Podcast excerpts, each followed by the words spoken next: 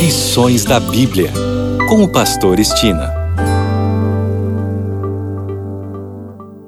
Olá, aqui é o Pastor Estina no seu programa Lições da Bíblia.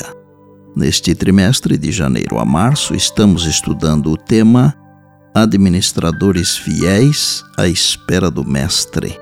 O assunto da semana é Aos Mais Pequeninos Irmãos.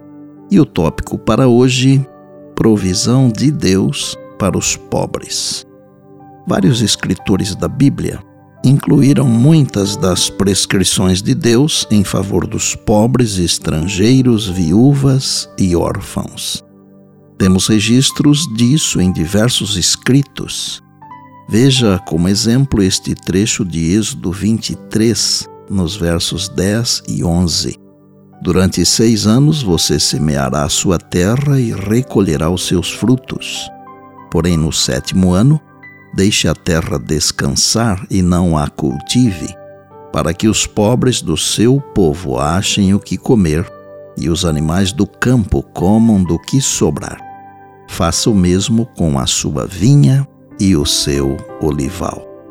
Ou ainda um outro exemplo que está em Deuteronômio 24, 19 a 22 e repetido em Levítico 19, 9 e 10. Quando estiverem no campo, fazendo a colheita, disse Moisés, e nele esquecerem um feixe de espigas, não voltem para buscá-lo. Quando sacudirem a oliveira, não voltem para colher os frutos que ficaram nos ramos deixem que fiquem para os estrangeiros, para os órfãos e para as viúvas. Lembrem-se de que vocês foram escravos na terra do Egito. Toda a respiga dos campos, pomares e vinhas pertencia aos pobres. A lei de Deus concedia aos pobres o direito de certa parte dos produtos da terra. Se a pessoa estivesse com fome, havia liberdade para ir ao campo de seu vizinho, ou ao pomar, ou à vinha, e comer do grão ou do fruto para matar a fome. Foi de acordo com essa permissão que os discípulos de Jesus, ao passarem por um campo de trigo num dia de sábado, arrancaram espigas e comeram do grão. Há muitos para quem a vida é uma luta árdua sentem suas deficiências e são infelizes e incrédulos. Pensam não possuírem nada pelo que possam ser gratos.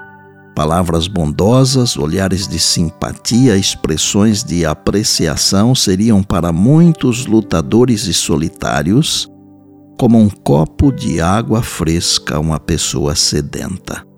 Uma palavra compassiva e um ato de bondade ergueriam fardos que pesam duramente sobre fatigados ombros. E toda palavra ou ato de abnegada bondade é uma expressão do amor de Cristo pela humanidade perdida. Há uma doce paz para o espírito compassivo, uma bendita satisfação na vida de esquecimento de si mesmo em benefício dos outros. O Espírito Santo, que habita no coração e se manifesta na vida, abrandará corações endurecidos e despertará simpatia e ternura. Ceifaremos aquilo que semeamos. Veja as palavras do Salmo 41, nos versos de 1 a 3. Bem-aventurado é aquele que ajuda os necessitados. O Senhor o protege, preserva-lhe a vida e o faz feliz na terra. Não o entrega à vontade dos seus inimigos. O Senhor o assiste no leito da enfermidade. Quando doente, tu lhe restauras a saúde.